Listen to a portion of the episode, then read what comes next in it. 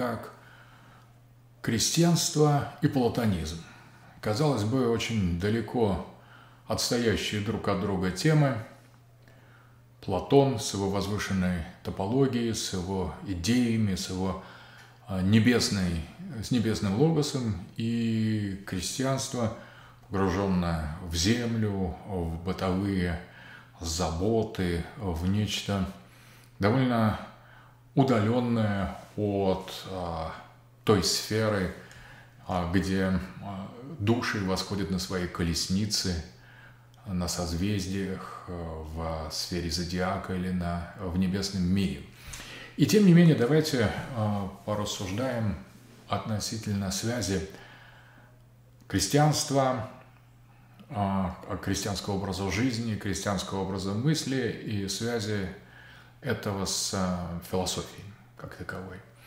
Ну, для начала, несмотря на весь парадоксализм поставленной задачи, уже сразу можно обратить внимание на ту этимологию, ту изначальную семантику, которая привлек внимание Хайдегер, рассуждая о происхождении таких философских терминов, как фюсис греческая и логос – Фюсис и логос – это основа э, греческой философии. И кому бы ни мы обращались, к досократикам, к Платону, Аристотелю, к стоикам, или даже к, э, к Демокриту или эпикурейцам, не говоря уже о Гераклите.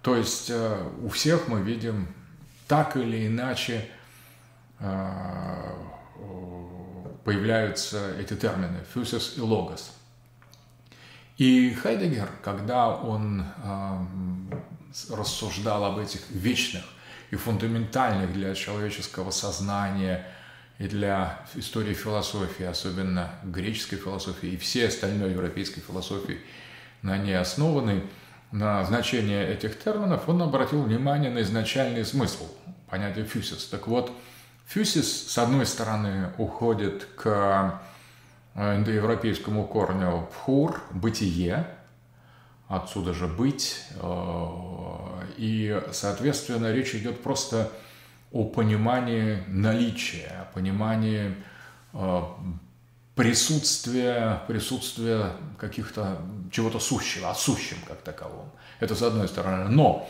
в более узком и конкретном уже греческом смысле этот индоевропейский корень означал всходы – то есть фюсис – это а, в определенном смысле слова то, что взошло, то, что появилось, то, чего не было, то, что возникло, и то, что стало быть.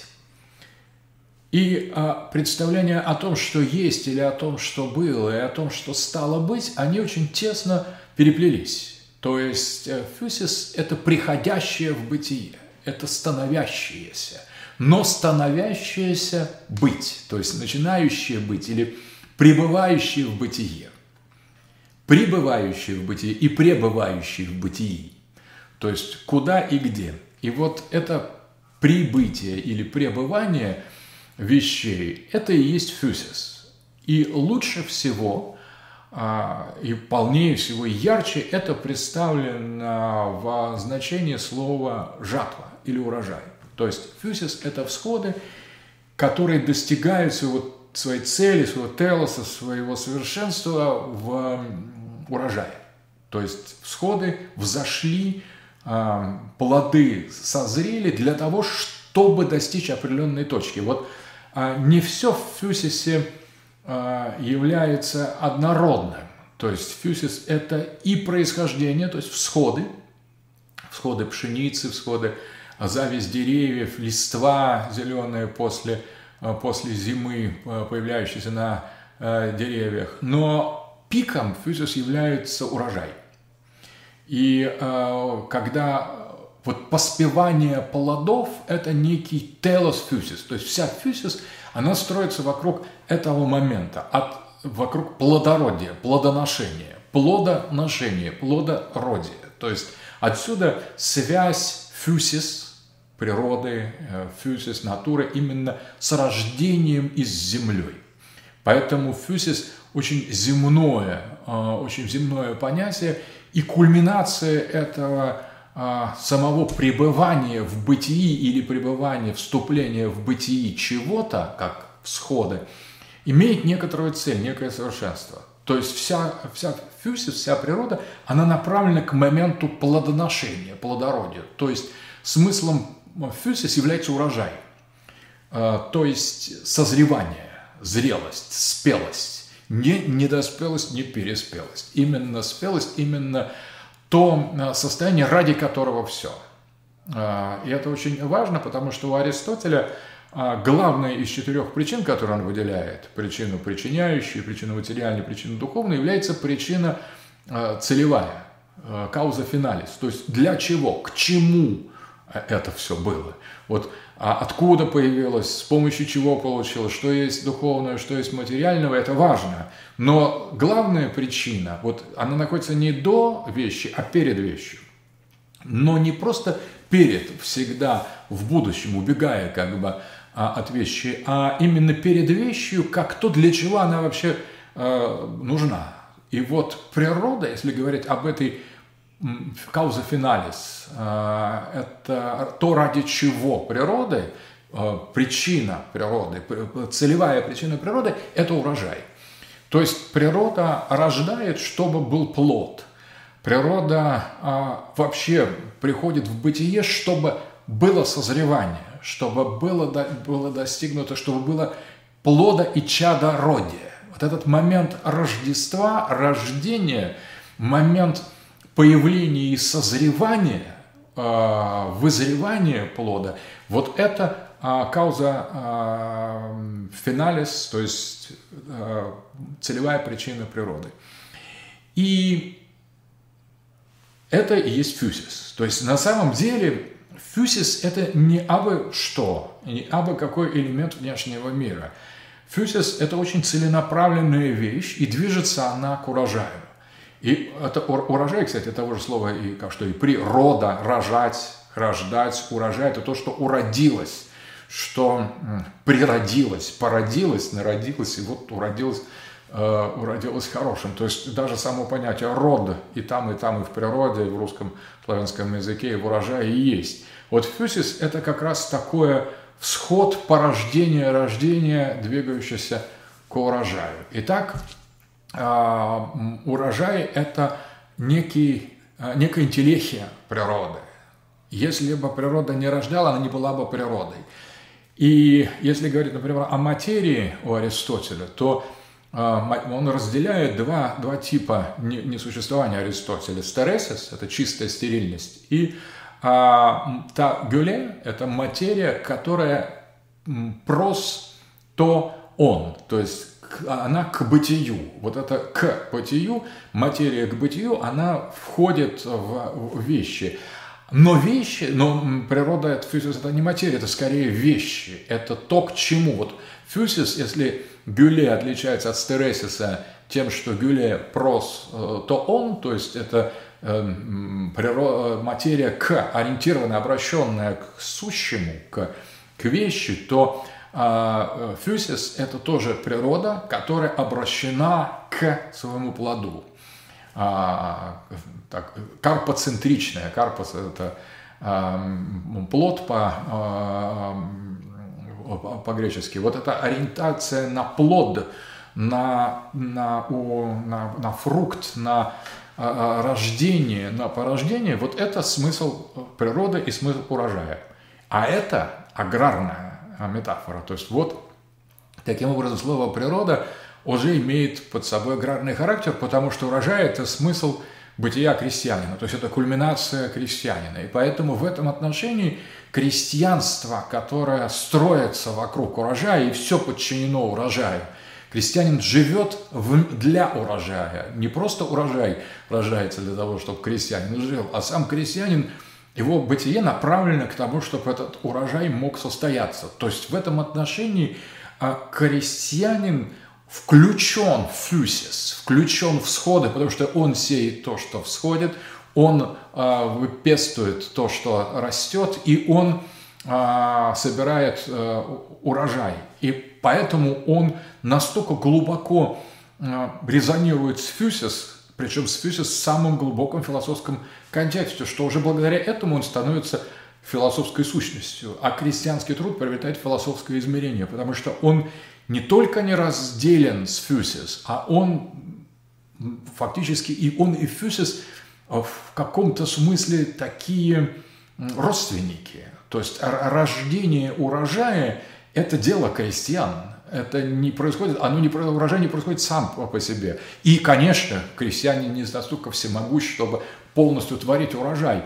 Урожай и крестьянин, они живут вместе, они между собой переплетены. То есть эм, э, настоящим физиком, э, то есть фюсис от фюсис, э, физиком является именно крестьянин, потому что он ангажирован экзистенциально и онтологически в урожай. То есть он э, с урожаем, он помогает и дает урожаю уродиться, он фактически а, соприроден природе, но это иная природа, это не, не, не просто сама по себе дикая природа. Природа, которая связана с урожаем, это не природа буйная и нетронутая сама по себе. Это природа крестьянская, это природа культивированная, это природа, в которой а, ничто не происходит само по себе без участия, а, без участия человеческого бытия. И вот крестьянское бытие, оно а, трансформирует дикую природу в какую-то другую. И поэтому урожай, нельзя говорить об урожае малины в лесу. Она родится сама. А вот урожай хлеба, урожай винограда, это не родится само. Это родится вместе с крестьянином, благодаря крестьянину. И в этом отношении крестьянин оказывается не просто внутри природы, как ее элемент – а, а он является в центре природы. То есть крестьянин имеет дело с метафизикой природы как фюсис. Он является э, эссенциальным физиком. Он внутри физического как такового, там, где фюсис есть сама по себе, и та, там, где фюсис э, э, дотрагивается до того, ради чего она. Поэтому крестьянин – это фундаментальная философская величина – ну вот, эм, если фюсис таков, так каков же логос? И тут поразительная вещь. Хайдегер, когда исследует этимологию слова логос, он э, слово легейн, глагол, который в греческом означал, древнегреческом означал мыслить, читать, говорить, он прослеживает его э, истоки, этимологию, именно семантику этого слова к такому понятию, как сбор урожая. То есть э, а, легейн – это жатва. Логос – это жатва. Это то, что срезает а, серпом снопы пшеницы, то, что складирует эту пшеницу, что очищает ее, что ее а, превращает в хлеб. То есть логос оказывается настолько интимно связан с фюсис, что он э, неотрывен от нее. То есть фьюзис – то, что дает всходы и дает урожай, то, что дает урожай. И в этом отношении крестьянин – соучастник фьюзиса. И одновременно логос есть то, что этот урожай снимает. То, что показывает, что конец настигнут, телос совершенен – Э, если мы представим себе дикую природу, то дикую яблоню, например, яблоки, они созревают, падают и сгнивают, и из них рождаются новые яблони, или их затаптывают звери, или просто семена э, э, яблок не, не дают никакого результата, но здесь нет ни логоса, ни фюсиса в этой дикой яблоне. В бытие дикой яблони нет ни фюсиса, ни логоса. Фюсис начинается там, где человек соучаствует в, в родах в вот этих в родах, а, в родах плодородия, в урожае. И там же возникает логос, потому что если яблоко не сорвут, если гроздь винограда не будет пережата и брошена на точило, если хлеб не будет отделен, колосья не будут э, вымолоты, вначале очищены, развеяны, а потом превращены в э, зерно, в муку, из этого не будет испечен хлеб, то э, тоже логоса не будет. Поэтому крестьянин, он, фактом логоса, фактом э, жатвы, а логос это жатва, по, э, как говорит Хайдегер, вот логосом за, за счет жатвы он является не только физиком, но еще и логиком. То есть крестьянин его бытие на самом деле находятся в этом, э, в точке, в точке августа, в точке а, конца лета, в точке кульминации э, года, где происходит, с одной стороны, урожай, а с другой стороны его сбор, жатва. То есть всходы достигают э, высшего уровня, фюсис приближается вплотную к своему телусу, к своей цели, к своей интеллихии. И здесь, в этой точке кульминации э, природы, рождения, того э, акта, момента рождения, ради которого все остальное, ради которого все и в крестьянской жизни, и в крестьянских циклах, и в самом движении э, сезонов, все в этом ради одного, ради урожая. И в этот же момент э, а, происходит, в этот же момент урожая происходит жатва, то есть логос, фюсейн, э, э, э, легейн, всходы и жатва, и, соответственно, э, логос как бы подчеркивает «да», удостоверяет, фиксирует «да», этот, эта точка достигнута, да, пиком фюсис, фюсейн, э, этот пик состоялся, совершился – эти плоды а, не пропали даром, они подхвачены. А, если дикая яблоня сбросила свои яблоки и, и все, то эти, они никуда не упали, они упали в никуда, то а, плоды земные, которые участвуют в сельском, в сельском труде, они оказались в руках у крестьянина. То есть крестьянин является восприемником этих плодов. Он является одновременно судьей, судьей. Он, он их убивает, он приносит в жертву, он режет головы с э, пшеничным колосьем, он бросает в давила в чан а, виноградные гроздья. Это бескровная жертва, которую приносит крестьянин внутри цикла урожая и жатвы. И он сам есть э, соучастник урожая, он, он делает урожай возможным, он часть этого, этой телеологии, фюсис, и он же, он же является судьей этой телеологии, да, он говорит, да, телос достигнут, и это как, когда телос достигнут в процессе фюсейн, тогда возникает логос, потому что логос говорит, логос как судья, как серп, как конец, как то, что как резкое, резкий жест отделения э, грозди винограда от лозы.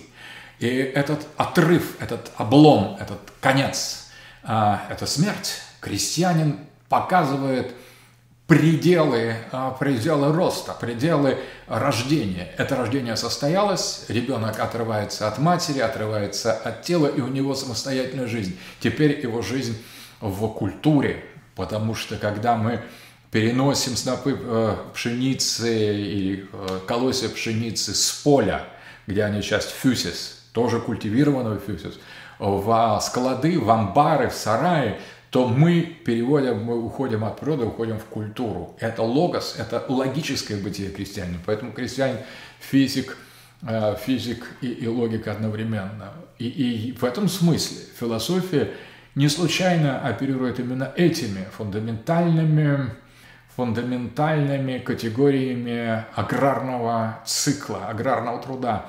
Интересно, что именно эти два символа а, винограда и особенно пшеницы, э, колоса пшеницы и виноградной лозы были основой елевсинских мистерий, и считалось, что именно Диметра принесла людям а, земле, а, земледелие, научила их возделывать землю и тем самым перевела их из состояния дикости в состояние состояние культуры. Вот это э, очень важно. Крестьянство – это исток, крестьянский труд, э, труд и связанные с ним обряды, связанные с ним представления – это основа культуры. И поэтому э, именно в крестьянском труде, в крестьянском цикле надо искать истоки э, философии. Как истоки многих религий, религиозных течений следует искать в мистериях Елевсина.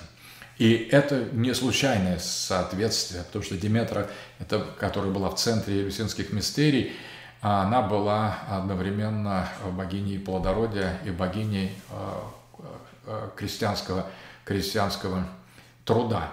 Соответственно, фюсис и логос имеют отношение к крестьянству, и э, в этом мы уже сразу как бы начали с того, что между, Платон, между философией и аграрным трудом, казалось бы, непроходимая бездна, а э, оказалось, что самые принципиальные термины философии, базовые понятия, фюсис, логос, их соотношения, они, э, мы обнаруживаем их истоки именно в крестьянском в крестьянской жизни и в крестьянском обиходе, потому что и и логос – это а, изначально концепции крестьянского мировоззрения, мировидения. Бауэрлихе Weltanschauung, если говорить по-немецки. Соответственно, да, это вот э, первое еще а, можно начать. Теперь давайте посмотрим, а, какова роль крестьянства у Платона. В идеальном государстве Платона, в государстве, в идеологии государства, э, крестьянским трудом занимаются обычные люди, народ, э, которые являются э, паствой тех, кого Платон называет стражей, стражей и помощниками стражи. Это, конечно, две первые индоевропейские касты, это жрецы, первая каста, которые у Платона выступают как философы, и воины, которые у Платона выступают как Э, помощники э, стражи или философа. А все остальные по умолчанию являются, являются э, крестьянами. Ну, в небольшом числе ремесленниками, но в основном крестьянами. И вот этот крестьянский труд, крестьянский крестьянский быт является основой идеального государства. Да, крестьяне стоят на третьей позиции. Да, можно сказать, что они соответствуют не самому благородному началу в трехчастной модели мира. У Платона и государство, и мир, а, и общество, и человеческая душа устроены по одному принципу. Сверху стоит начало нус, ум, а, этому соответствуют жрецы или философы, это разумное начало в человеческой душе, это правитель идеального государства, это небесные звезды, свет и сам солнце, идеи блага, боги в мире. А, это первый а, уровень. Дальше идут воины э, или люди, с, а, которые любят славу, честь, э, которые не боятся не боятся смерти, это так, сюмос, э, такое героическое, яростное начало души, героическое начало, этому соответствуют воины в государстве, а, и средний мир, мир атмосферы, и, наконец, все остальные, то есть крестьянство, преимущественно связаны уже с, с а, эпитюмией, то есть с влечением к материальности, к телесности. Если философы или жрецы – дух, воины – душа, то крестьянство – это тело, это э, сфера, э, сфера такого более более земного, более приближенного э, к, э, к плотским, э, плотским желаниям, и тут же поэтому где-то рождению, к продуктам, к еде, вот все, что поддерживает телесность, это, крести, это к крестьянам. Все, что эту телесность уничтожает и превосходит, это к воинам. А все, что превосходит и воинов в своей бесстрастности, это к жрецам. Но, тем не менее, все равно э, у Платона возникает такая интересная идея в государстве. Как бы не был высок э, философ, и как ему не было бы интересно э, пребывать в созерцании, он в этом идеальном государстве обязан заботиться о своих простых граждан. Поэтому он и спускается назад, э, поднявшись из пещеры, из пещеры невежества, спускается назад к обычным людям, которые э, э, удовлетворены созерцанием теней, и пытается их пробудить, пытается их образовать, и подчас падает жертвой именно этого благородного стремления к их освобождению. И это для Платона очень важно. Вот эти, этика философа для Платона и этика правителя не в том, чтобы уйти от народа, то есть от крестьян, а в том, чтобы к ним снова спуститься. И теперь, если мы, а, да, то есть при всем том, что а, вот этот э, в колеснице души, Платон трехчастной колеснице души описывает разумное начало, это колесничий, яростное воинское начало – это белый конь, а черный конь – конь телесности, конь похоти, эпитюмии – это можно соотнести с третьим сословием. Но и у этого черного коня есть белый глаз, говорит э, Платон, как у белого коня есть черный глаз.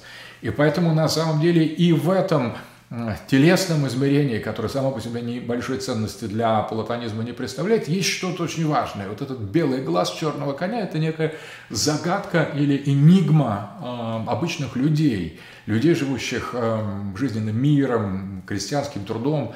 И сами по себе они не в центре э, внимания, но, э, тем не менее, на, у Платона, тем не менее, в какой-то момент оказывается, что все, все возвышенное, все утонченное, что созерцательное, все вертикальные надстройки, небесные надстройки э, в этом государстве у Платона, они должны служить тому, э, чтобы э, большинство, то есть народ, вот этот, это, эти обычные люди, то есть крестьянство, следовало за благом и было справедливым.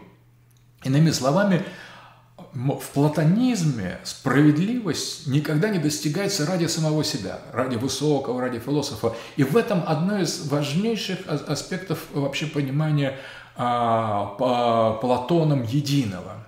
А это позднее будет поставлено в центре внимания, тематизировано Платином.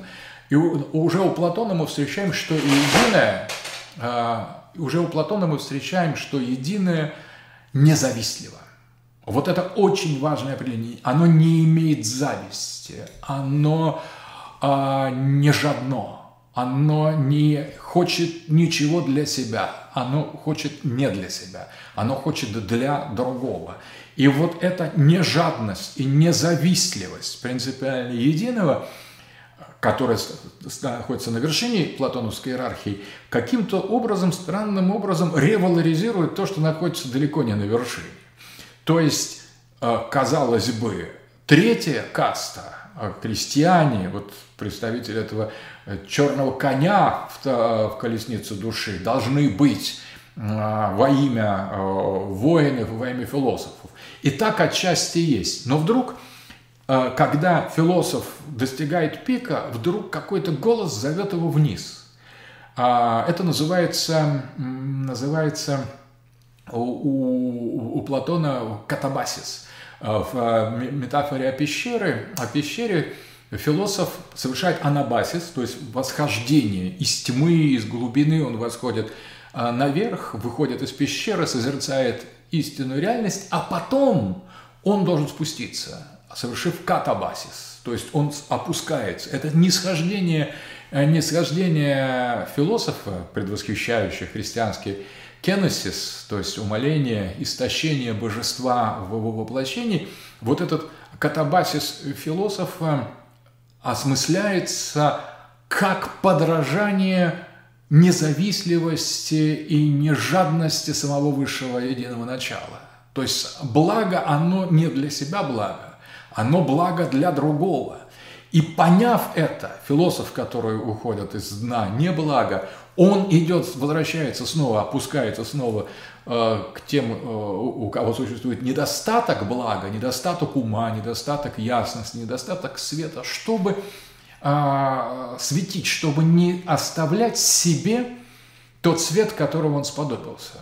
Это очень глубокая платоническая мысль, катабасис. То есть вот в этом, возможно, некая, некая тайна белого, э, белого глаза черного коня, коня эпифемии – то есть философ и воин в конечном итоге, стражи, фюлакс, вот эти э, правители, правители идеального государства, они существуют не сами для себя, они являются пастырями добрыми для как раз э, крестьянской, э, крестьянской массы. И в этом отношении в них, в их служении крестьянам, а в их а, служении большинству населения, обычным людям, которые представляют третью а, индоевропейскую касту крестьянства, в этом служении высших низшим и заключается их возвышенность, потому что они подражают единому, подражают благу, которое не, не завистливо, не жадно, оно отдает, оно отдает другому,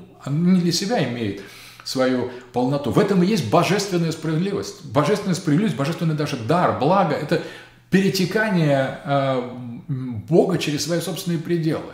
То есть Бог сам вечен, прекрасен, но Он э, отдает себя и свою любовь тому, что не прекрасно, не вечно, недостаточно. И тем самым происходит обожение и просветление того, что находится внизу мира. То есть происходит некоторое просветление и преображение третьего сословия, вот этого черного коня, которым является крестьянство. На самом деле, в каком-то смысле именно просветление самого дальнего, самого телесного, телесного, соматического, нижнего и является высшей целью самого высокого света. То есть свет спускается во тьму не потому, что он потерялся, он забыл свою родину. Свет спускается во тьму, чтобы просветить эту тьму, чтобы напомнить ей, что она не что иное, как свет, только небольшой, для того, чтобы зажечь тьму, чтобы поджечь тьму, чтобы ее просветлить, чтобы тьма сама осознала себя как свет. И в этом отношении третья каста, которая находится внизу, вдруг становится в каком-то смысле высшей ценностью в этом идеальном справедливом государстве, потому что и философы, и воины этого государства не хотят власти для себя. Они хотят власти как раз для тех, над кем они властвуют. Поэтому они добрые пастыри, они справедливые, и для них крестьяне являются ценностью. Не только инструментами, не скотом, они являются в каком-то смысле их тайным телосом, то есть тайный телос – Тайным телосом справедливого государства, аристократического, вертикального, философского государства является не только высшая точка, но и низшая точка, а точнее смычка между этими двумя выш, высшей и низшей точкой. И в этом отношении крестьянство, как простолюдины, простонародье, имеют огромное значение и в этом государстве а, Платона, в идеальном государстве Платона. Здесь можно еще обратить внимание на следующее – Давайте мы э, приложим э, снова э, метафору пещеры, такую сверхзнаменитую, которую и мы на наших лекциях в этом последнем курсе, наших семинарах многократно говорили. Давайте приложим эту, эм, эту метафору пещеры к самому, к механике сеяния зерна. То есть все, откуда начинается подъем философа? А, а, он начинается из-под земли, из преисподней, из того дна пещеры, где а, скованные узники созерцают тени. Это ад, это подземный, э, подземный мир. Это на самом деле то, куда упало зерно. Это мистерия зерна. Все начинается с зерна, которое упало в землю. И оно оттуда дает свои ростки, фюсис, с чего мы начинали. То есть философ двигается за всходом. Философ – это, если другие семена не дали всхода, то э, философ – это то семя, которое дало всход. И его всходом является сам росток. А когда философ выходит за пещеру, э, за пределы пещеры, поднявшись, он и оказывается – на поверхности земли, как стебель, стебель пшеницы. И вот здесь снова, таким образом, это мистерия зерна, это, это и даже в метафоре пещера мы обнаруживаем аграрный символизм. Человеческую душу посеяли в землю э, пещеры, и правильная душа всходит как э, росток и Та душа, которая э, не только сможет взрасти и пробраться сквозь толщи земли, но и дать из одного зерна дать целый колос, та э, душа э, является философской и по-настоящему крестьянской, потому что в этой душе и реализуется телос самих крестьян – дать всход и а, осуществить жатву. Но снова о катабасис, о котором мы говорили, философ должен спуститься снова, после того, как он взрос ростком или колосом на поверхности земли, он снова должен спуститься вниз. Так семена или зерна пшеницы отобранные снова сеются. То есть снова э, э, душа э, погружается в в подземелье, и вот эта просветленная душа, она становится э, проводником других семян, потому что те семена, которые посеяны в глубине земли, многие из них не могут найти выхода оттуда. Они даже не думают, что им надо давать жизнь, надо подниматься. Они э, как бы, фюсис в них ослабевает. И вот то осознанное зерно, зерно, философское зерно, которое брошено в, э, в землю снова, уже после здания истинного истинного света, истинного воздуха, ветра, воды и та душа, которая посмотрела на землю с другой стороны, со стороны небес, вот это зерно, эта душа, она становится вождем и путеводителем для всех остальных. Она их расталкивает, говорит, хватит спать, хватит э, удовлетворяться э, наличием. Выступайте против той силы, которая вас сюда поместила, потому что эта сила хочет, чтобы вы восстали. Те, кто вас посеял, то есть поместил в землю, хочет, чтобы вы э, из этой э, земли и поднялись. Так происходит э, некое побуждение к всходу, некий крестьянский, крестьянское соучастие фю, в фюсисе – это философское действие, это сродни тому, что делает философ, опускаясь к людям и открывая им глаза. Это побуждение к всходу, к восстанию, потому что зерно, которое дает колос, оно восстает, оно восстает против инерции. И несмотря на то, что его кто-то бросил в эту землю, тот, кто бросил его в эту землю, хотел, чтобы оно снова оттуда взошло. И философ знает об этом, поэтому он другим э, семенам а, рассказывает под землей. Вы здесь не просто так находитесь, спите такой вечном, вечной озиме. Вы не медведи, вы, э, вы хлеб, вы будущий хлеб. Давайте-ка пробуждайтесь, э, пришло время, там на той стороне уже начинают петь птицы и весенние ветра колышат ветки деревьев с распускающимися листочками вперед, наверх. И философ так зовет другие, философское зерно так зовет другие зерна, чтобы они тоже всходили вместе, э, вместе с ним э, будущими колосьями урожая. Таким э, образом, сама, сама формула пещеры, сама метафора, философский миф о пещере может быть применен к мистерии зерна.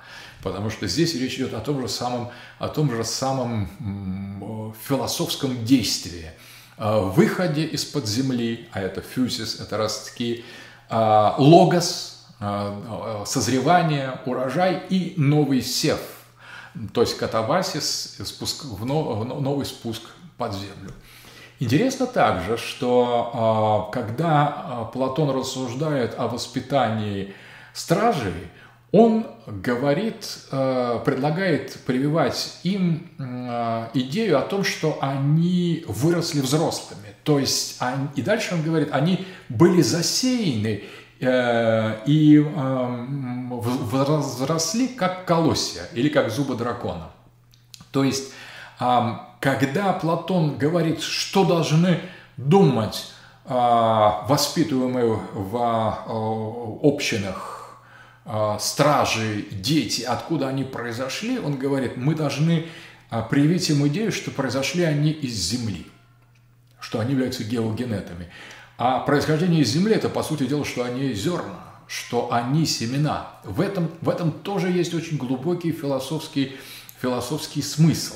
Если человек считает, что он э, произошел не от э, людей, а от земли, тогда он э, с, большим, с большей отдачей будет воспринимать а, свою цель, привести эту землю к урожаю. Он сам есть плод, он плод всего, он будет не отдельным человеком, который двигается на фоне окружающего мира, как будто на фоне мертвых декораций. И он во всем полностью свободен и оторван. Он рожден какими-то самодвижущимися существами друг от друга – практически Земля здесь ни при чем, и фюсис ни при чем. А если человек будет думать, что он рожден из Земли, как предлагает Платон, и потом уже в обществе получает э, образование, то такой геогенет будет нести в себе сознание зерна. По сути дела, речь идет о посвящении, о посвящении, которое предполагало, в посвящении в мистерии предполагало спуск под землю, а потом созерцание э, таинства и потом подъем назад. Поэтому э, речь идет о том, что Представление о рождении из земли – это часть мистериального самосознания, но это часть крестьянской мистерии, а, часть мистерии, мистерии зерна. Соответственно, можно сказать, что и воскресение мертвых представляет собой определенный сев, то есть сеются кости, сеются останки, они идут в живую землю, и когда произойдет урожай мира, когда фюсис, вот священный сакральный фюсис достигнет своего момента урожая, жатвы, тогда а, из земли а, восстанут мертвые, как поспешив на суд, то есть на, а, на свое, на жатву, когда, и здесь как раз в апокалипсисе постоянно символизм жатвы, жатвы участвует в, в описании последних времен, гроздья душ человеческих, виноградные грозди бросаются на точило, веялка в руках Бога, которая отделяет плевела от пшеницы, и это восстание мертвых, воскресение мертвых, это момент великой, великой жатвы, великого созревания. И снова аграрная мистерия.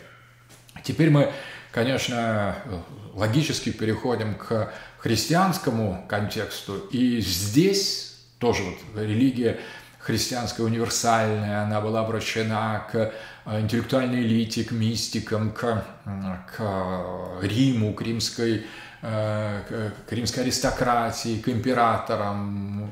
И одновременно она была обращена к простым людям. Но никто никогда не э, описывал христианство как аграрную религию она и была аграрной религией.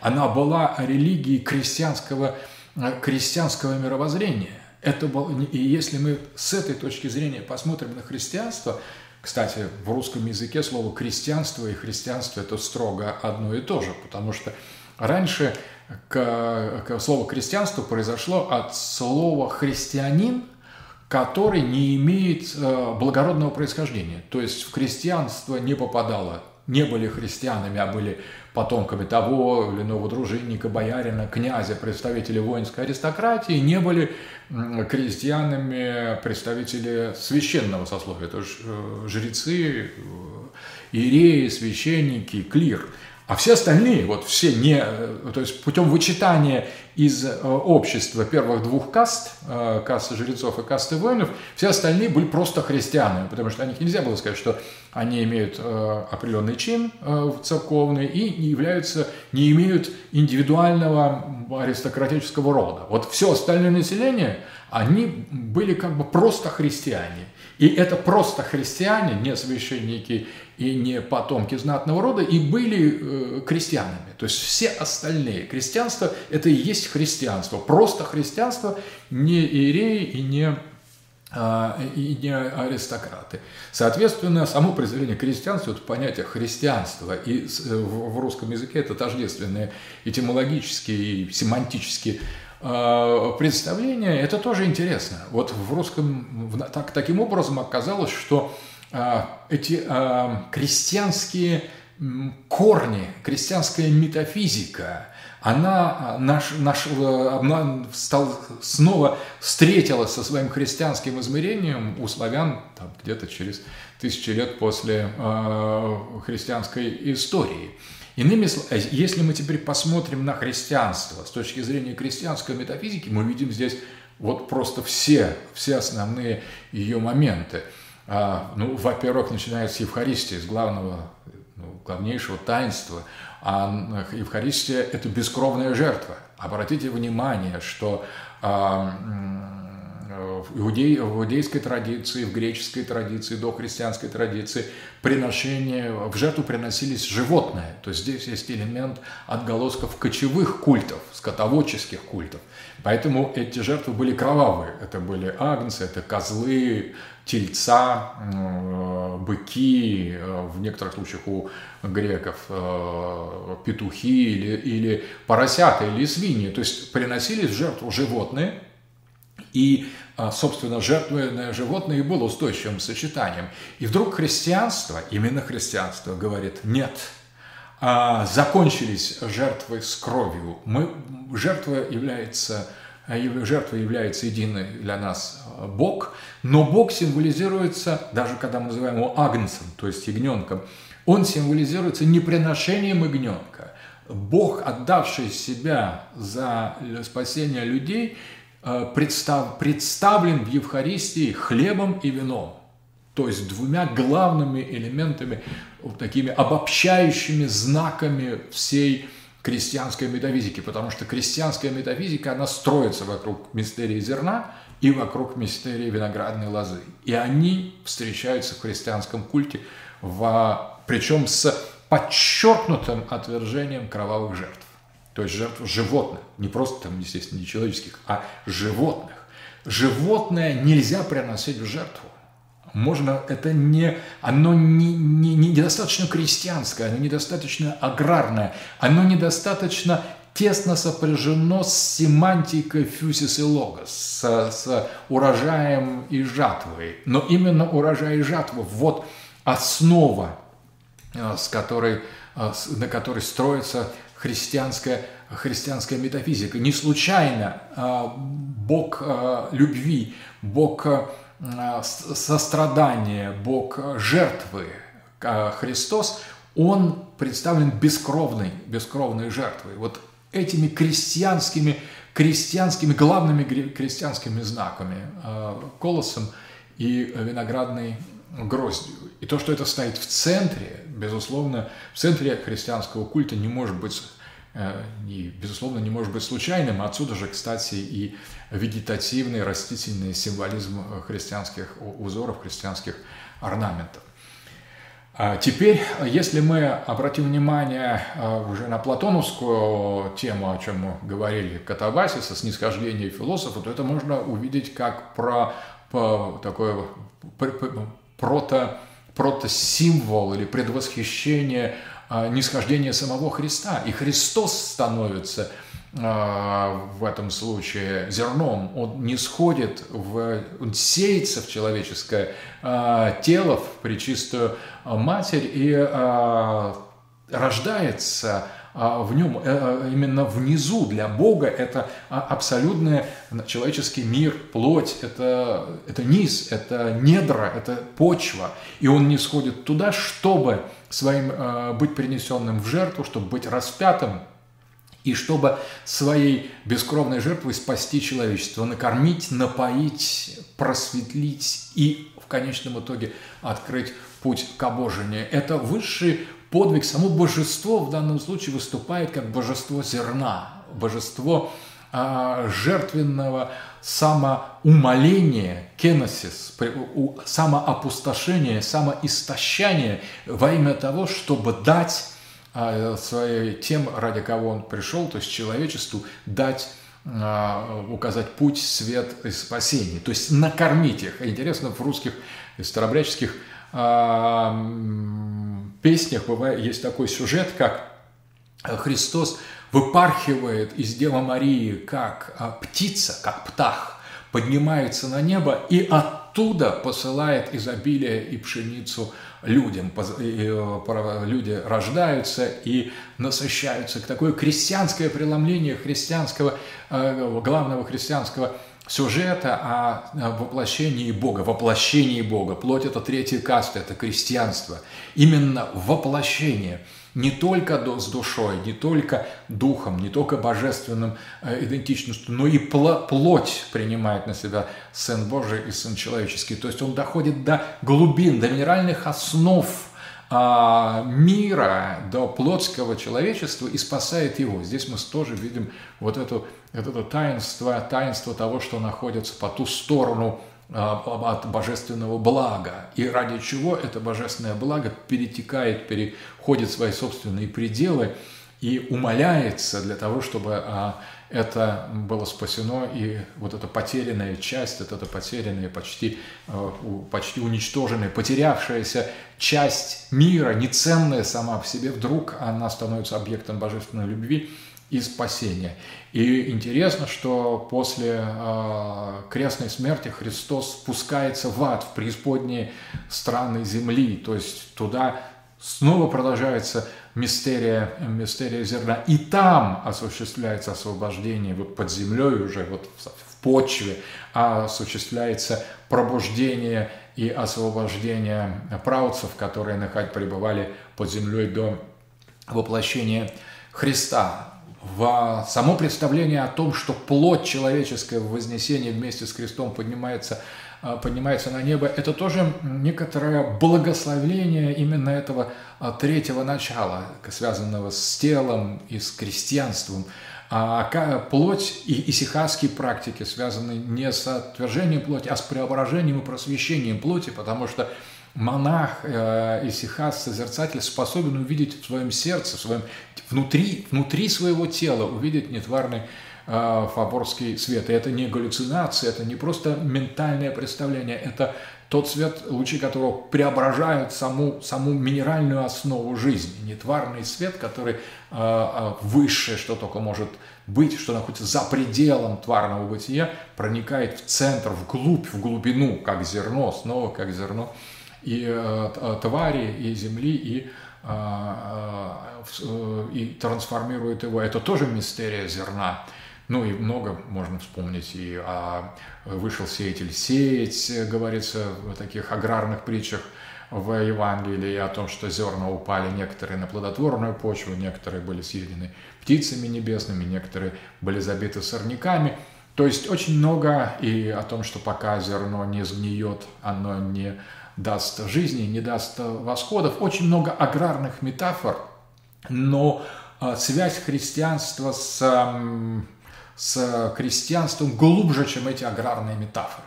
Да, они тоже очень важны, но здесь есть нечто более глубокое. И, кстати, можно сказать, что э, самый главный христианский обряд, таинство крещения, ну, главный, потому что он отделяет тех, кто вне церкви, от тех, кто внутри церкви. Христиан, которые зачали от Святаго Духа и, э, во время Святого Крещения, и тех, которые только еще могут, быть, могут сподобиться этого великого таинства. Так вот этот обряд э, святого крещения – это э, трехдневное погребение Христу. Это в каком-то смысле тоже, э, тоже сев. То есть человек входит в купель для того, чтобы не умереть. И вода символизирует гроб, смерть, могилу.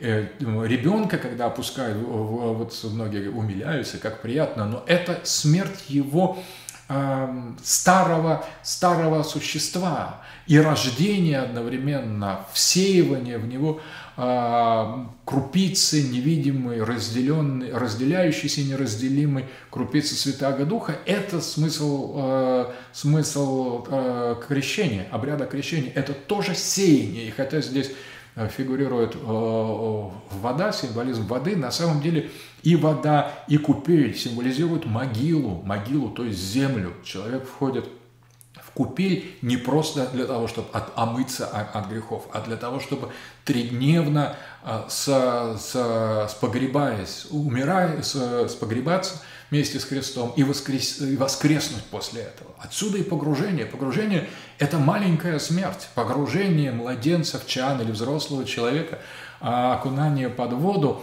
а, э, Отсюда смысл э, погружательного крещения. Крещение полноценный обряд только погружательное крещение, тогда э, вся полнота этого глубочайшего метафизического, аграрного в своих метафизических истоках символизма полностью полностью э, э, э, воплощается. Человек трижды погружается, вращается три раза во имя Отца и Сына и Святаго Духа. Это символизирует как раз сев, сев, который потом дает, должен в жизни христианина дать свои плоды. Ну и, конечно, можно вспомнить слова апостола Павла, что сеется тело душевное, а восходит духовное. То есть в человеческое, человеческое рождение – это погружение души в плоть, в тело, для того, чтобы воскреснуть. Это тоже сев. Вообще наше рождение, оно не случайно связано с семенем. Это, э, вот это отождествление себя с семенем, с семенем, брошенным в э, землю, и э, которое должно э, возрасти, которое должно вобрать в себя могущество Фюсиса, чтобы предстать перед судом Логоса, перед судом философии, перед судом а, жнеца, перед серпом, который подчеркивает совершенство и говорит, да, предел достигнут, это ваш телос, вот вы его достигли в момент великой жатвы, в момент э, вашего конца, вашего, вашего апофеоза, который является э, в каком-то смысле Э, достижением того высшего, высшего горизонта, который есть цель человека. Это и святость, это спасение. И э, вы для этого, вы, люди, созданы для спасения, обожения и становления святыми. Если вы не даете правильный всход, если вас ваши семена скулевывают птицы небесные или забивают Э, сорняки, так это же огромная трагедия. Бог страдает вас. Бог сам снизошел в эту землю, сам погиб для того, чтобы вы вышли. Он так же, как вы, был засеян и взошел, и он был принесен в жертву. И а, тем самым он страдал за вас, а мы должны от, от, через него только радоваться и спасаться благодаря ему. Это мистерия зерна, в, в, в, призывая включая нас в себя, она э, ведет нас к, к нам самим. И когда, конечно, мы отрываемся от э, крестьянского мира, от э, крестьянской жизни, от крестьянских действий, от крестьянских мыслей, от крестьянских снов, от крестьянского быта, от тех многочисленных глубочайших и осмысленных обрядов, которые с крестьянством связаны. Ведь и хороводы, и корова, и хлеб, например, никогда крестьяне не делали квадратным, он всегда был круглым, он был круглым, как солнце. Такие же круглые были пироги, э, Такие же круглые были хороводы, которые крестьян, крестьянские парни и девушки вводили э, в, постоянно. Вообще существование крестьянина – это существование в абсолютно священном сакральном мире – и мире, который является более философским, чем какая бы то ни было специальное учреждение, какой-нибудь э, университет схоластиков средневековый, был менее философским, чем крестьянское общество, ну уж не говоря про современный образ жизни.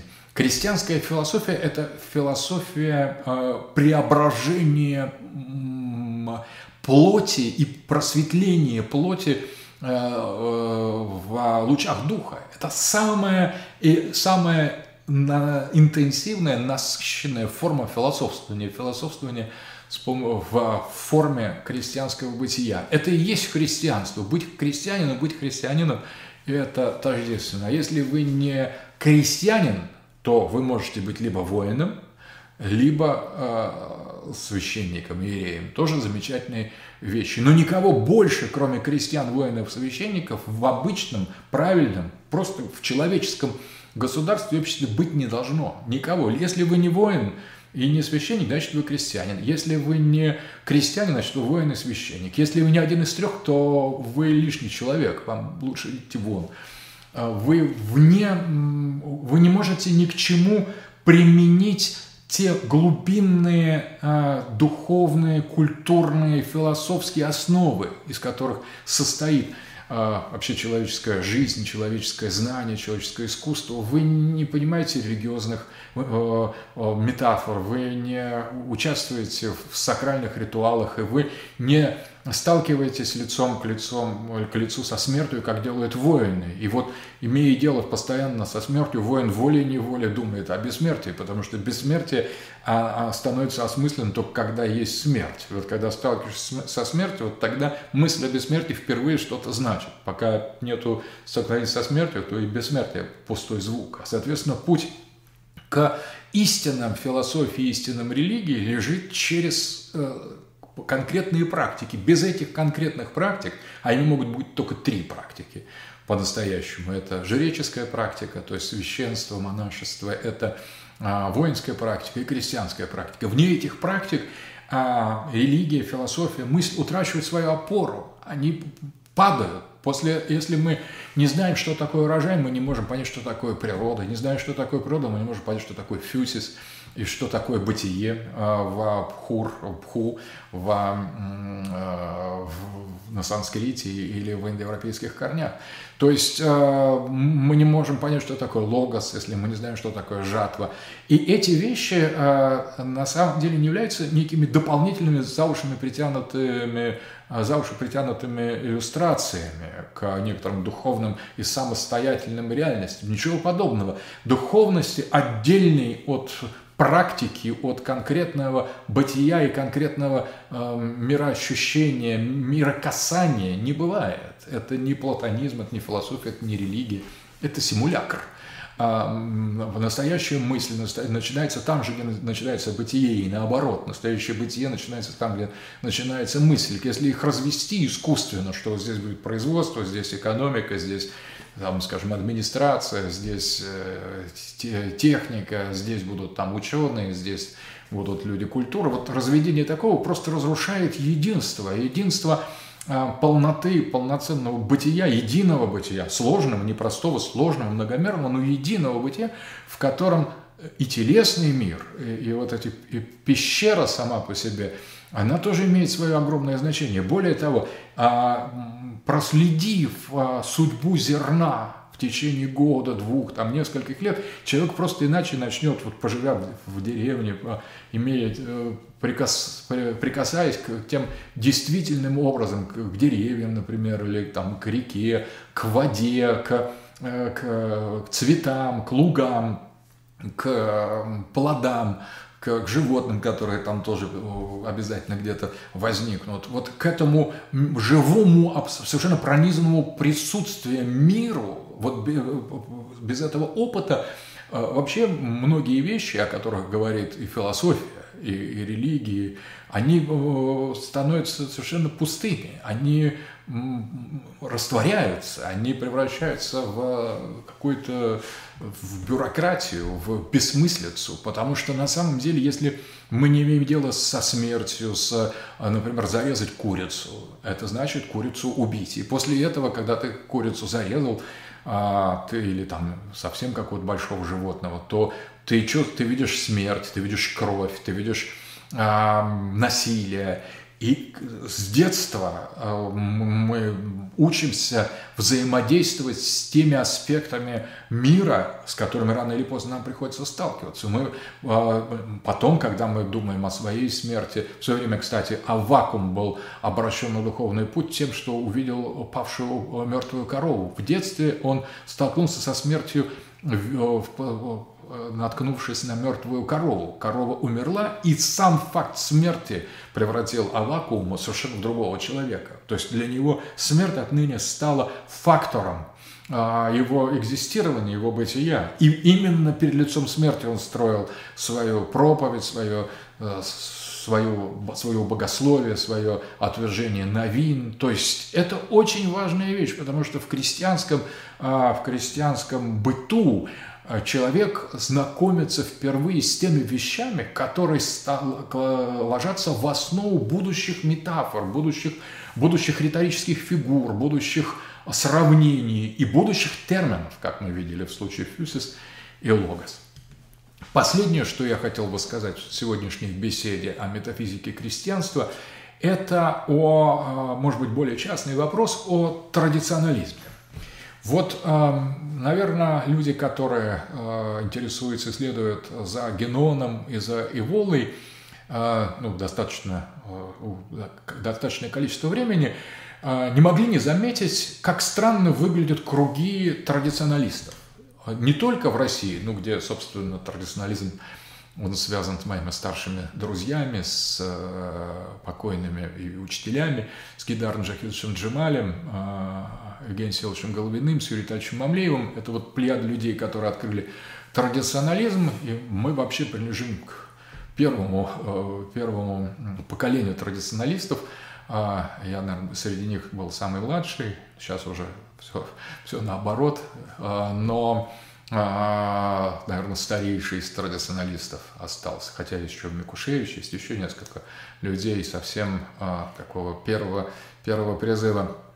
Замечательные люди, и каждый из них имеет огромное, огромное значение. Но я про Россию не говорю, я говорю скорее про Европу, где, в общем, были определенные линии от Генона и от Ивола, которые не прерывались. И, так вот, если посмотреть на эти традиционалистские круги, то бросается в глаза некое несоответствие такого гигантского значения идей о реставрации сакральной традиции в случае Генона и Иволы, вот такой невероятной революционной масштабности этих фигур интеллектуальных, психологически даже, что это были какие-то гиганты, это были огромные фигуры, которые бросили вызов модерну, как Давид бросил вызов гиганту э, Голиафу. То есть вот э, Генон и Вола, они фактически выступили против всей инерции такого падающего калиюгического мира. И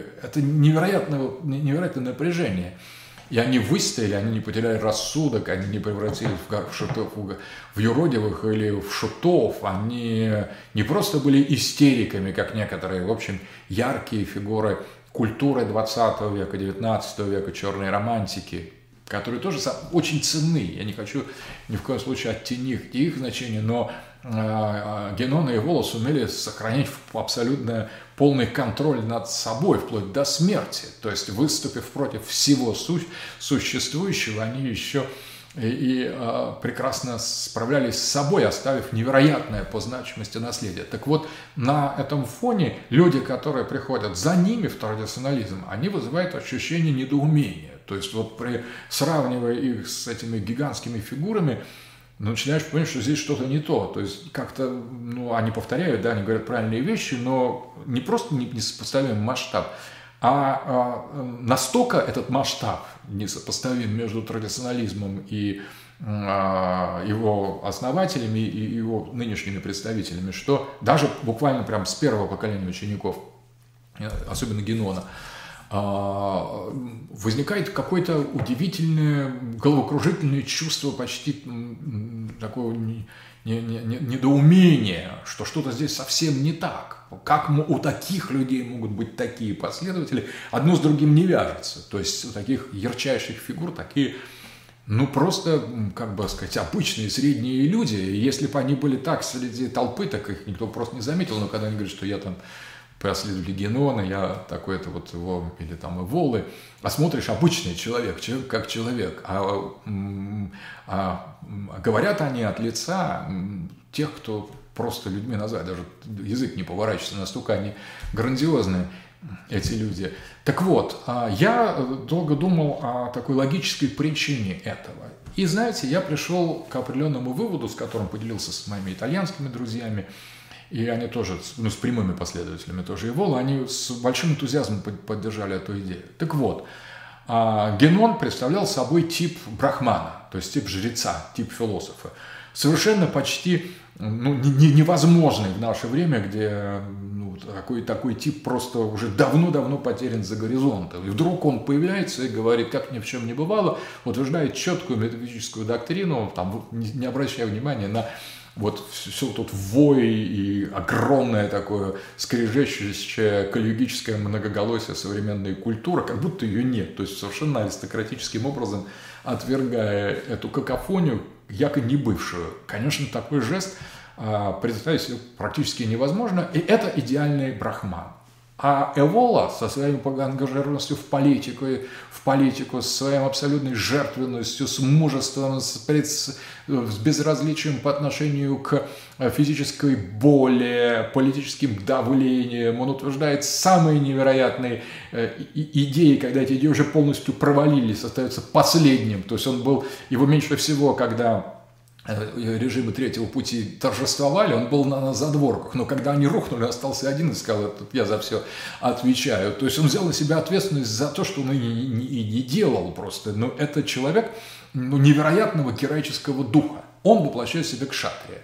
Так вот, Генон, традиционалист, э, э, олицетворение Брахмана, Эвола, традиционалист, а, олицетворение э, к шатре, чистейшие типы – но брахманов мало, кшатриев мало, а их э, творчество, их, э, их идеи, их призывы, их вертикальность, их бескомпромиссность притягивает к себе очень много здоровых людей, здоровых душ, здоровых существ, которые говорят, мы не хотим видеть современного мира, мы не хотим поддаваться на иллюзии этого вырожденческого строя демократии, материализма, натурализма, физиологии, технократии. Все нам это глубоко чуждо. Мы хотим настоящей традиции, мы хотим священности, мы готовы бороться против современного мира. И вот они приходят э, к э, Генону э, и, и, и Воле.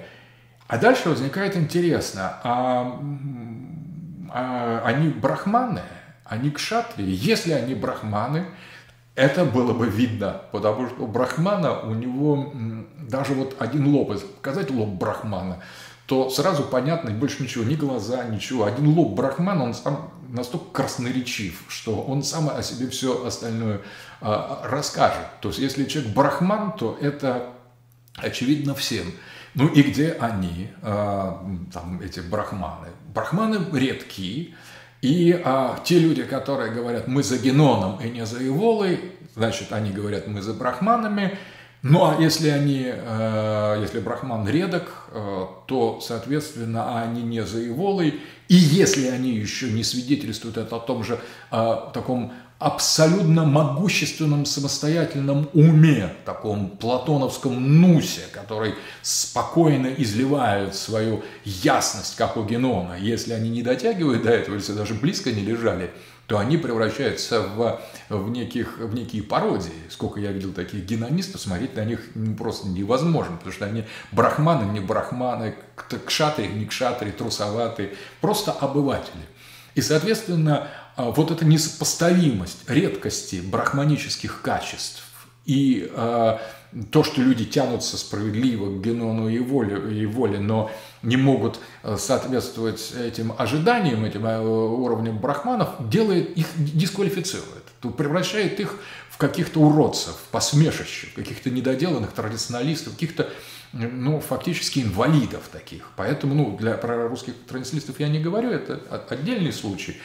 Если у нас что только в инвалидов, у нас все сразу превращается немедленно в инвалидов, даже гораздо менее, менее важные э, глубокие вещи. Но вот на Западе я обратил внимание, что генонисты представляют собой вот таких просто настоящие пародии. Это на брахманов они не, дотя, не дотягивают, воинами они быть не желают, это не их такое как бы сказать, дело, и в результате превращаются просто тупые, совершенно такие снобы, э, бессмысленные, конформистские, какие-то жалкие как бы, отребья масонских лож, совершенно бессодержательные. Поэтому, сколько я их не видел, это просто ну, как вот плюнуть и забыть. Ни, ничего просто ценного среди всех этих традиционалистских, вот, вот просто традиционалистское отребье. А, кем бы они ни были. Просто слушать их невозможно, не повторять то, что говорит Генон, это все правильно, но вот разговаривать с ними, глядеть на них, там, обсуждать что-то просто, что-то нечеловеческое, чистая пародия. С Эволой лучше. Там были, а, его последователи были а, достаточно резкие люди, которые платили за свои взгляды жизнью, политическим ангажированностью, очень часто в радикальных организациях, ну и что, если ты кшатри, ты это должен искать что-то самого острого и самого на грани бытия и небытия. Здесь немного лучше. Но и тоже надо сказать, что и э, кшатриев среди э, людей мало. Их больше, может быть, чем брахманов, потому что брахманов почти нету кшатриев побольше, но тоже вот кшатрия, ведь он должен быть кшатрием от начала до конца, то есть он должен стать кшатрием, он должен прожить жизнь кшатрием и умереть кшатрием. А очень многие из тех же из иволаистов, они были иволаистами, ну там, может, кто-то недолго, кто-то больше, кто-то там по несколько десятков лет, но рано или поздно э, они оказываются где-то в каком-то, либо в журналистике, либо в каком-то мелком бизнесе, либо в очень такой конформистской э, праволиберальной политике, и фактически их вот это кшатрийское революционное начало, консервативно-революционное, оно постепенно э, растворяется. Но с, с эволаистами все-таки лучше, там есть аутентичные типы, они могут быть. Среди генонистов просто почти невозможно. Но все равно и среди валаистов огромное количество симулякров и пародий. Приходят какие-то люди, ну, совершенно не тянущие ни на какого кшата, я уж про брахман не говорю, но они вынуждены, вот э, в руках у них э, восстание против современного мира или оседлать тигра, йога могущества, и вот с этим вот они должны как-то соответствовать, поэтому а, а, а у них ничего-то явно не хватает. И так э, получается, что для традиционализма есть только а, в, в, этом, в таком нынешнем положении существует, есть только два два типа. Либо геноновский брахманизм, либо ивалаистское кшатрийство. А людей, которые э, приходят к традиционализму, достаточно много, довольно много. А среди них кшатриев и брахманов раз-два и обчелся. Брахманов почти нет, а кшатриев немного. И вот получается, что пришло к двум, ну вот на, на два полюса – этой традиционалистской, а, традиционалистской цитадели, этого совершенно этой крепости против воздвигнутой прямо посередине современного мира а, этими великими людьми, приходят какие-то какие именно уродцы, то есть э, не недоумки, что-то не то происходит в, в, в этой сфере. И я, в общем, разгадал, в чем дело. Просто а, не хватает традиционализма третьего сословия, то есть не хватает метафизики крестьянства, потому что если а, брахман в современном мире – это огромная резкость, если кшатри – просто редкость, то в принципе нормальных людей много, и их очень гораздо больше, чем мы думаем. Не все же такие, как вот кажутся. А если внутрь посмотреть, у людей очень много чего осталось еще у человечества, как такового, оно еще не до конца вот э, полностью в в, в таком в ультралиберальном постчеловеческом вырождении. Ну, не все же сгнило, не все либеральное, демократическое, не все технологическое, не все а, современное или постмодернистское. Огромные, огромные пласты человеческого, человечества еще вполне, вполне нормальные. Но когда среди них вот в этой среде возникает естественное желание выйти из современного мира или встать а, против него, те а, типы или те пути, с которыми они сталкиваются, геноновский брахманизм и валаистские э, кшатрии, воинское начало э, э, Эволы, то есть философы платонского государства и воины платонского государства, но среди них это подавляющее меньшинство. Такие есть, но их очень мало. И им вообще некуда применить себя, если нет для них сред, их, они никому не нужны. И волос с Геном тоже были никому не нужны. Они именно вопреки этому и стали самими собой. Но сейчас уже можно говорить о какой-то некоторой складывающейся культуре традиционализма. И в этой культуре традиционализма совершенно места для настоящих шатриев и настоящих брахманов нет. Ну ладно. И они редки. А вот кто не, не редок, так это просто а, нормальные метафизические крестьяне. Я к тому, что нам необходим традиционализм для третьего сословия. И это третье сословие не является торгашами, потому что человек, который занимается бизнесом, этот человек вычеркивает себя из традиционного общества. У него нет места в традиционном обществе, это некое отщепенец. Э, в традиционном обществе нету человека, который занимается бизнесом, торговлей, обменом, банком. Все, это некий отброс, который просто ну, как бы находится за пределом того круга, э, где, где может быть сакральное. Сакральное заканчивается на крестьянах. Дальше уже ничего не происходит. И третьей кастой является отнюдь не буржуазия, не торговцы и даже не ремесленники, а именно крестьяне, которые составляли главное а главное население традиционного общества, сакрального общества. Они носители особой сакральности. И эта сакральность не сакральность философов, как жрецов. И эта сакральность не сакральность воинов и кшатриев. И это сакральность совершенно другого толка.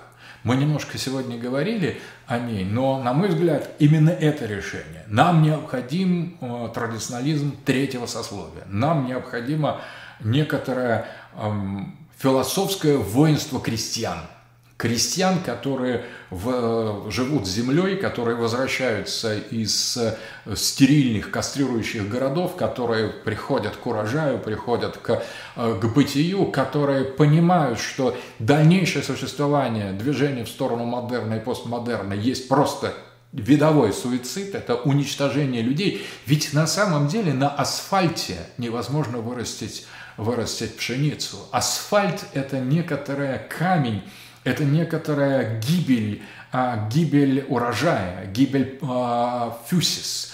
Это мир, в котором вирту... отсюда виртуальность, отсюда техника, отсюда железо, бетон, отсюда новые э, города, которые, в принципе, города трупов, трупы, которые как бы Э, труп не такая плохая вещь, потому что труп – это семя воскресения. Но а, те, кто живут в городе, это бесполезные трупы, это трупы, выброшенные на помойку. Это те семена, которые упали на камень и которым не могут просто при всем желании взойти. В, в городе невозможно создать полноценную, многодетную, практически невозможно семью, не, невозможно воз, жить а, ритмами мира, невозможно заниматься истинным священным трудом. То есть городские условия, они абсолютно ненормальные. А традиционалисты живут, как правило, в городах, считают себя брахманами и кшатрами, а на самом деле являются просто мусором. Ну, просто как, если ты традиционалист, то ты должен быть либо брахманом, пожалуйста, двигай мыслями э, облака и горы, и тебя таким признают. Или просто делай, что полезное на уровне такого интеллектуальной деятельности. Ну, это раз-два и обчелся. А если ты воин, пожалуйста, будь бесстрашен, веди за собой, поднимай какие-нибудь авантюры, исчезай в них. Ну, воин он не, не, для, он не, не про успех, воин про постановку своей собственной жизни на весы экзистирования на весы смерти. Воин – это тот, кто спешит навстречу со своей прекрасной дамой смертью. Вот кто воин. И он не, не, не какие-то высокие идеалы защищает. Он благодаря своему внутреннему идеализму эти идеалы и, и конституирует. Если он хорошо слушает или любит даже несуществующую женщину, это и есть любовь.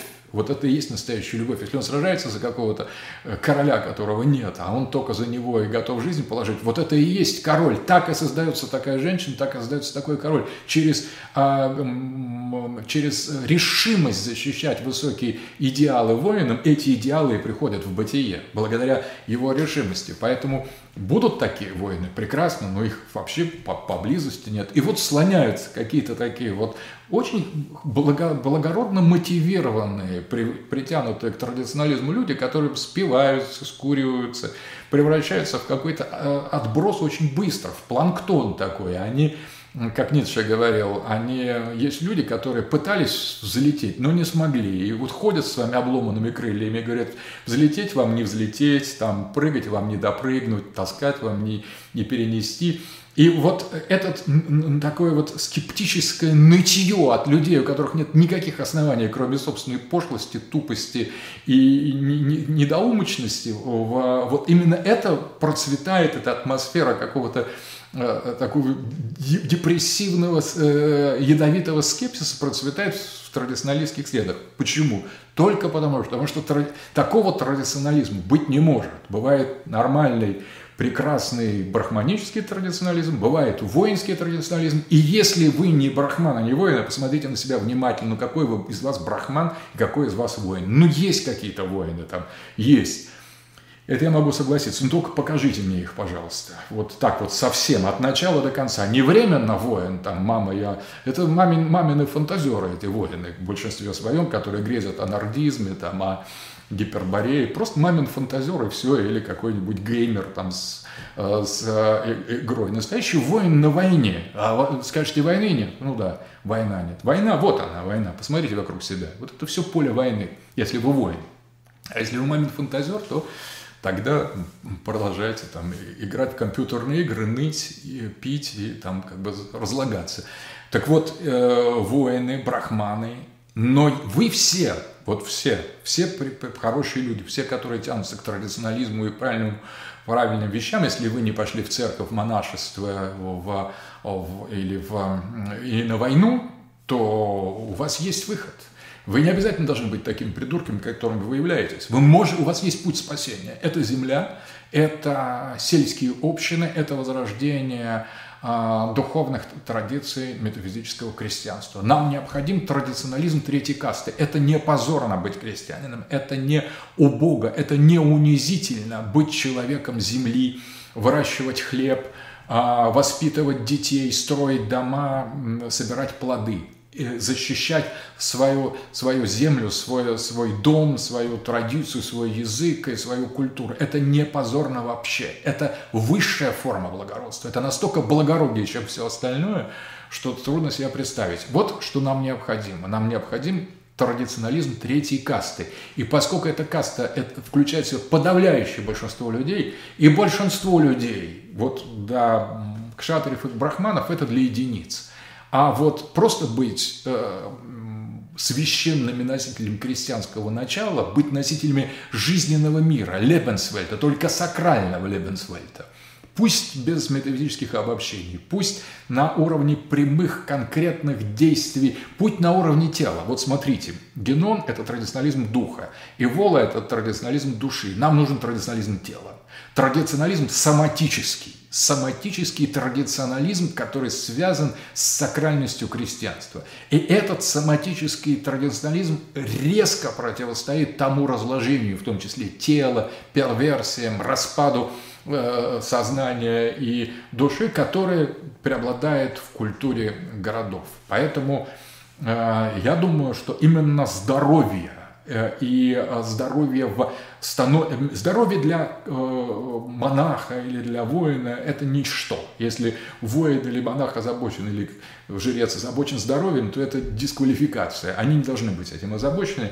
Но вот для представителей крестьянского сословия здоровье, то есть полноценное телесное Э, насыщенное телесное бытие в телесном мире, которое э, проходит организацию благодаря нашему, нашей включенности в этот фюсис и включенности в логос, в эту жатву, вот это на самом деле здоровье здесь может быть по некой целью и неким позитивным горизонтом. То есть у каждой касты есть своя форма восстания против современного мира, есть своя форма возвращения к сакральным истокам – для крестьянства это возврат к мистерии зерна, это возврат к а, фюсису и логосу крестьянского глубинного мировоззрения.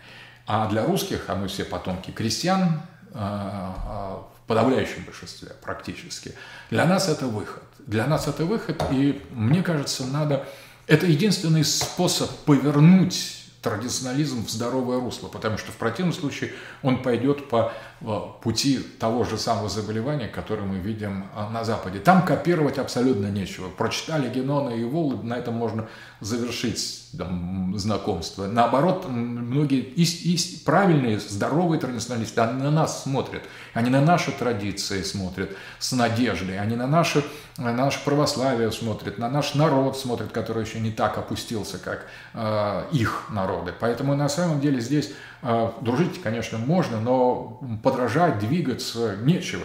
Генон и Вола это, это, это настолько не Запад, это настолько э, грандиозные фигуры, что они в равной мере, на мой взгляд, сегодня будут спасителями для Китая, для Индии и для Ирана также. На самом деле э, наивно полагать, что у них-то на Востоке есть традиция. У них тоже очень много проблем. И Генон с Иволой для них это решение, как и для нас, так и, я про Запад не говорю.